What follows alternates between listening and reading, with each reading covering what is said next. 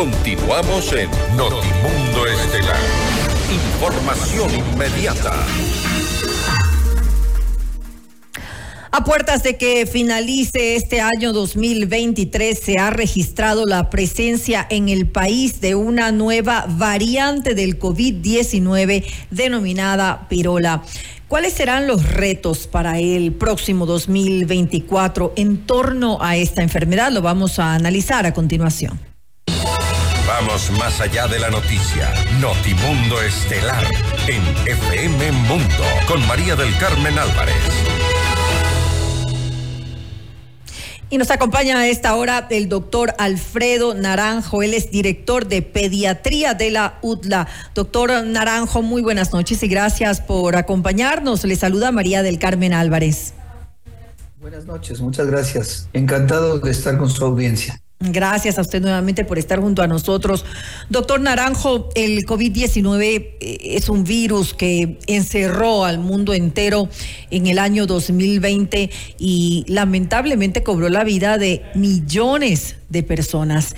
Eh, sigue aún presente, lo, como lo yo eh, estaba diciéndolo con estas nuevas variantes, estas nuevas cepas, como el eh, pirola que ya ha registrado casos en nuestro país desde inicios del pasado mes de noviembre. Eh, ¿Qué decir acerca de esta variante que viene a ser una subvariante de Omicron, no?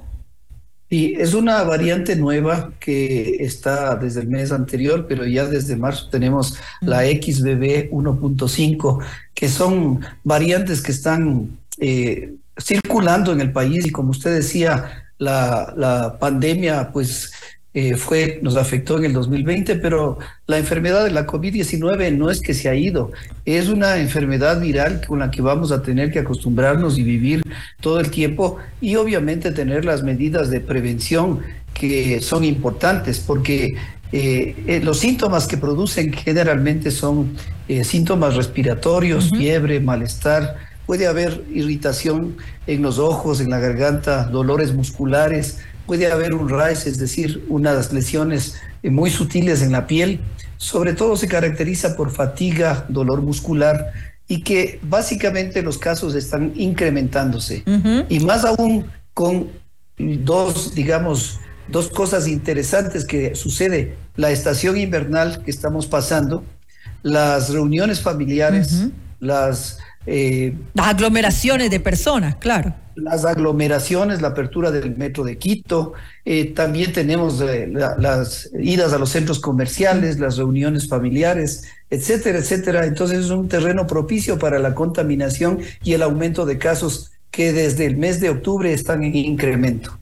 Ahora, doctor, eh, conocemos que esta nueva cepa es em, bastante eh, contagiosa. Mi pregunta, además, es em, ¿qué tan virulenta puede llegar a ser? ¿Qué tan eh, complicada puede causar la muerte en, personas, tal vez en la población de riesgo? No hemos tenido casos, digamos, que han causado muerte, pero sí, sobre todo está afectando a personas de la tercera edad a personas, adultos jóvenes, a niños sobre todo. Tenemos, nosotros estamos diagnosticando prácticamente un, uno, dos, tres casos diarios en la consulta privada y en los hospitales públicos, mucho más.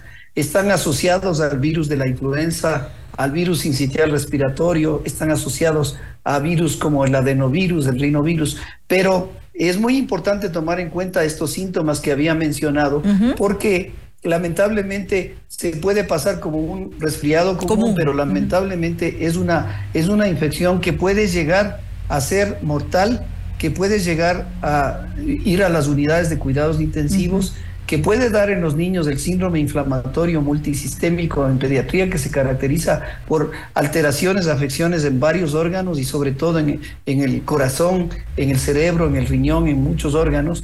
Y lo más grave de todo esto es que puede prolongarse la enfermedad y dar lo que se llama el COVID prolongado, que son una serie de síntomas, tanto desde el punto de vista neurológico, neuropsiquiátrico, desde el punto de vista eh, cardíaco, respiratorio, renal. Puede haber alteraciones en lo que es la motilidad intestinal, porque se acompañan también de alteraciones del aparato digestivo y sobre todo van a tener problemas a largo plazo y va a ser una carga para el país. Por eso lo más importante yo creo que es un exhorto a las autoridades del gobierno y del nuevo, ministerio, nuevo ministro de Salud para que implementemos desde el año 2024 la nueva vacuna actualizada monovalente para poder proteger a la población desde el embarazo, desde los niños de los seis meses de edad en adelante y toda la población de riesgo, como son las personas de tercera edad, personas que tienen comorbilidades como diabetes, hipertensión, problemas renales, problemas neurológicos y los niños que sobre todo, eh, déjeme decirle, María del Carmen, que hay 1.3 millones de niños que no están vacunados y mm. que son muy susceptibles de tener esta variante y esta enfermedad. Así de grave puede llegar a, ser em, esta variante. Eh, es bueno poder exponerlo para las personas que nos están escuchando, para que se tomen las medidas de prevención necesarias. Y hablando de medidas de prevención, doctor, hay algo que realmente me preocupa y, lo he vivido personalmente el día de hoy que regresé de la ciudad de, Guayaquil. En el, vuelo, en el aeropuerto, en el vuelo, en el avión, em, iban muchas personas. Eh, yo diría que eh, unas 10 por lo menos, era demasiada la gente que estaba eh, tosiendo con gripe, se sonaba en la nariz. Nadie estaba con mascarilla. Y eso, eso, eso es lo más terrible de todo, porque, porque parece que no aprendimos nada de una pandemia que nos cambió la vida durante tanto tiempo y que no protegemos al resto de, las personas si estamos con gripe, ponernos la mascarilla, pero lamentablemente tampoco veo que se está pidiendo eso, por ejemplo, en lugares donde hay bastante gente, como es el aeropuerto, por ejemplo. Así es, en los lugares donde hay mucha, mucha gente, como son el aeropuerto, las terminales, el metro de Quito, deberíamos utilizar la mascarilla, la KN95, que nosotros los médicos, el personal de salud, no hemos dejado de utilizar, y también el lavado de manos, porque los virus se van con el jabón hasta que llegue la vacuna actualizada, monovalente, que obviamente tenemos la oportunidad de que ya empresas farmacéuticas la tienen en disponibilidad y algunos países como México, como Chile, ya lo tienen dentro del programa ampliado de inmunizaciones, deberíamos seguir utilizando la mascarilla cuando vamos a sitios públicos y también el lavado de manos. Yo creo que es muy importante lo que usted acaba de decir y sobre todo cuando una persona está con síntomas respiratorios, lo más importante es aislarse y también hacerse las pruebas para saber y diagnosticar qué enfermedad tiene. Ahora, según se ha informado, en el mes de enero se espera pues que lleguen nuevas vacunas para estas eh, variantes, para estas cepas del, del, coronavirus. Eh, me imagino que es de lo que usted está hablando, y lo que deberíamos esperar para, para eh, poder vacunar a la población. Así es, un exhorto a las autoridades del Ministerio de Salud para que puedan permitir que las vacunas se importen, las vacunas, la vacuna monovalente, que es de la plataforma ARN, que ya algunas empresas eh, farmacéuticas ya la disponen y que se pueda tener en el país para que el Sistema Nacional de Salud y también los consultorios privados podamos tener acceso a las vacunas tal como se hace con la vacuna de influenza. Y otra cosa que es muy importante, olvidarse de lo que son los refuerzos, sino hablar de una vacuna de refuerzo anual. Es una vacuna denominada de refuerzo anual. Como la influenza. Para que se ponga al igual que la vacuna de influenza. O sea, ya en, en, ya lo había dicho, de, eh, lo había anunciado, de hecho, la OMS, de que eh, sería necesario eh, tener una vacuna anual en los países para reforzar contra estas nuevas variantes que van a seguir viniendo del coronavirus. Así es y debe estar dentro del programa ampliado de inmunizaciones de cada uno de los países, tal como lo que sucede en Chile, lo que sucede en México y otros países que están en el continente americano. Ahora, ¿cuáles son los mayores retos, doctor Naranjo, que, considera usted que eh, pues enfrentamos con relación a la vacunación y no solamente en lo que se refiere al COVID-19, sino también pues eh, en general con el tema de enfermedades respiratorias en nuestro país, lo que decíamos de la influencia. Pero me preocupa el tema del COVID, ¿por qué? Porque uno ya empieza a escuchar comentarios de, muchos ciudadanos que dicen, ah, no, este, vacunarse en realidad ha tenido efectos secundarios y ya he escuchado que a tal persona pues eh, tuvo, eh, presentó tal enfermedad y eso es porque se vacunó. Es decir, eh, ya hay esto en la gente, en los ciudadanos. ¿Qué decir ante este tipo de comentarios?